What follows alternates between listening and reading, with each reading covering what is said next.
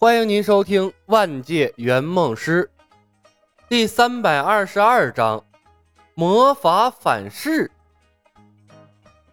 焦点技能发动的一瞬间，被外面精彩战斗吸引的程东东不由自主地转过了头，看向了李牧，行注目礼。艾德立刻同样把目光收了回来，看李牧的眼神满满的不可思议。忽然看向了李牧。牌局里的两个人并没有感觉出有什么不对，但外面的人就不一样了。天上的冯公子猛一低头，转向了李牧，飞剑跟着转向，俯冲了下来。他下意识的，他意识到发生了什么，焦急的喊道：“师兄！”他的身后紧追不舍的师舅们脑袋同时转向，条件反射之下，带动身体同样俯冲了下来。唯一反应过来的只有亚尔林，他及时止住了坐骑施救，悬停在了空中。但他和施救的目光仍然不由自主地看着牌桌上的李牧，他想转头看别的地方也办不到，他不由疑惑地皱起了眉头。皮卡丘，李牧是唯一一个可以观察全场的人，看着手舞足蹈飞下来的冯公子，他无奈地摇了摇头，取消了焦点。冯公子恢复了对目光的控制，在距离牌桌三米多的地方堪堪转向，避免了坠毁的危险。他及时掉头了，但后面的狮鹫就倒了霉。追的最近那几只，眼看着撞上了防护罩，扑棱着翅膀打算往旁边飞，但仍有许多没反应过来的，仍然直着向前冲。一时间，训练有素的狮鹫乱作了一团，砰砰砰砰，相互撞在了一起。打着旋儿从空中掉了下来，对尖儿。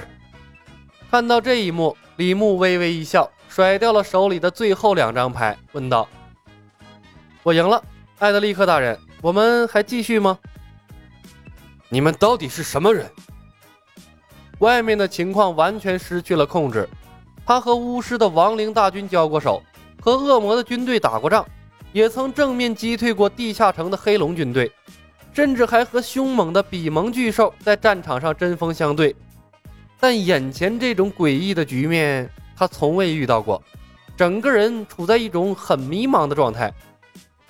艾德利克大人，我已经说过了，我们是来自东方的冒险者，想帮助艾拉西亚恢复和平。李牧笑道。程东东垂下了头，已经没脸听“来自东方的冒险者”这个称谓了。御剑飞行，降龙十八掌还可以接受。斗地主把对方说话直接变成皮卡丘，太毁三观了。他丢不起这人呐。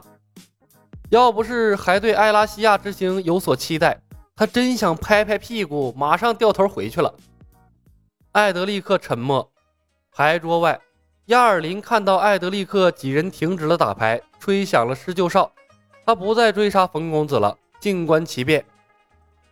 这场仗打得太窝囊了，敌人的毛都没伤到，自己的兵力稀里糊涂折损了许多。冯公子踩着飞剑，扛着摄影机，一会儿拍拍天空中的施救队伍，一会儿又照照下面的牌桌，兢兢业业地做着他的摄影师，忠诚地记录着战场上发生的一切。这可能都是客户想要的素材呀。你想要白石城？艾德立刻苍老的面孔转向了李牧，眼圈中布满了血丝。这些日子，埃拉西亚的局势已经够让他焦头烂额了。恶魔的军队随时会打下来，在这个节骨眼上遇到了这几个胡搅蛮缠的家伙，脑瓜子都要炸了。他了解过世界局势，除了恩洛斯和恩格塔瑞之外，从没听说过还有什么东方大陆，所以。他认为这几个人从头到尾都是在说谎。是的，李牧道。如果我不同意呢？艾德利克问。那我就想办法干掉你和你的施救军团，再想别的办法谋夺白石城。李牧非常坦率。艾德利克又无语了。程东东抬起头来，看着年轻的李牧，坦然地说出如此厚颜无耻的话。惊讶万分，一时间竟不知道该说什么好了。这就是圆梦师吗？如果在地球上这么干，早给人打死了吧？李牧看着艾德利克，笑了笑，继续说道：“当然，如果不能顺利拿下白石城，那我们就掉头去和伊欧佛或者尼贡的人合作。我们要为艾拉西亚带来和平，并不在意艾拉西亚最后的主人是谁。”这倒是，程东东赞同的点头。他玩游戏的时候用过所有种族，最后都是打败了所有电脑，一统大陆告终的。不，你们不能那么做！艾德立刻高声喊道，他太激动了，以至于声音都出现了一丝沙哑。妖佛的克里根人喜欢生活在熔岩之地，他们建造城池是制造火山喷发。你如果帮助他们，会把埃拉西亚变成不毛之地的。埃拉西亚是人类的地方。邪恶联盟的人才是侵略者，你们不能那么做。艾德立刻完全失去了分寸。李牧老神在在的说道：“这么说，你是同意把白石城让给我们了？一个参照游戏建立起来的世界，几个势力之间常年你打我，我打你，在这样的世界讲道德和底线才是死的最快的。”艾德立刻犹豫了片刻，忽然道。好，我可以把白石城让给你们。竟然成了！程东东眼睛一亮，心跳骤然加快了几分。游戏的开端，拥有一座属于自己的城镇，和在野外晃荡、搜集野兵，再去建造一个城镇的难度显然是不同的。李牧笑笑，看着艾德利克问道：“艾德利克大人，还打牌吗？”艾德利克呼吸一滞，脸色骤然沉了下去。不打了。牌局的规则仍然印刻在他的脑海里。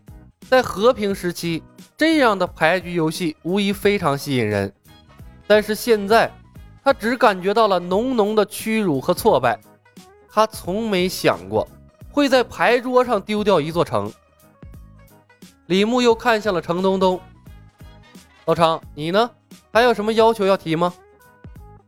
程东东的脑海里一片浆糊，摇了摇头，没有了。李牧看了眼天空中的施救，又看了看不远处的冯公子，以胜利者的身份撤掉了牌局。这一次没有光芒出现，牌桌连同上面的扑克，在众人的眼皮子底下变得透明，继而消失。欢乐斗地主的音效也随之远去。内力重新运转，李牧恢复了对身体的控制。师兄，冯公子踩着飞剑，疏忽间飘了过来。他从飞剑上一跃而下，站在了李牧的身边，把飞剑归还给了李牧。亚尔林骑着狮鹫，带着狮鹫军团缓缓从空中落下，一脸难为情地看着艾德利克，指指自己，又指指李牧等人。比卡比卡。艾德立刻瞪了他一眼，摸了摸胸前的施救哨，好似下定了决心一般，手一抬，一团光芒闪过，一本厚厚的魔法书悬浮在了空中，并且自动打开。他的眼睛里闪过了狠厉之色，高声道：“无处不在的火焰精灵啊，请听从！比嘎比嘎比，比嘎比嘎！”当皮卡丘的语言突然出现。悬浮在空中的魔法书陡然失去了光泽，扑通一声掉在了地上。艾德立刻愕然一愣，看着掉在地上的魔法书，又看着对面似笑非笑、表情古怪的三个冒险者，黝黑的脸庞上惊骇之色溢于言表，仿佛看到了多么惊恐的事物一般，嘴唇哆嗦，话都说不出来了。刚刚落到地上的亚尔林看到这一幕。也愣住了，比卡比卡！李牧回头看了程东东一眼，老程，他怎么这表情？不会是魔法反噬了吧？程东东皱了下眉头，我也不知道，游戏和现实一点都不一样。本集已经播讲完毕，感谢您的收听，喜欢的朋友们点点关注，点点订阅呗，谢谢了。